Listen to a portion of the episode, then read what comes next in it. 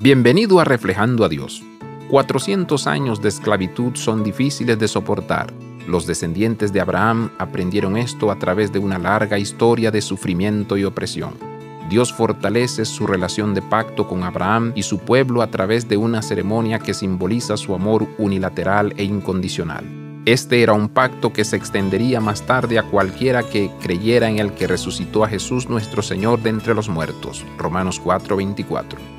Es significativo que únicamente Dios, representado por la antorcha, se pasee entre los animales cuando en realidad ambas partes tradicionalmente deberían hacerlo en este antiguo ritual de pacto. Dios solo se aseguraría de que el pacto permanecería intacto.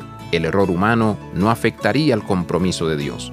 Nuestra naturaleza no afectaría el amor inmensurable de Dios por nosotros.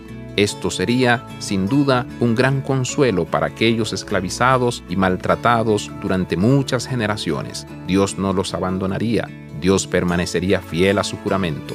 Aquí también hay una advertencia. Debemos examinar nuestros propios corazones para discernir si estamos tratando mal a nuestro prójimo. El juicio de Dios para aquellos que oprimen a su pueblo es real. Abraza la vida de santidad. Visita reflejandoadios.com.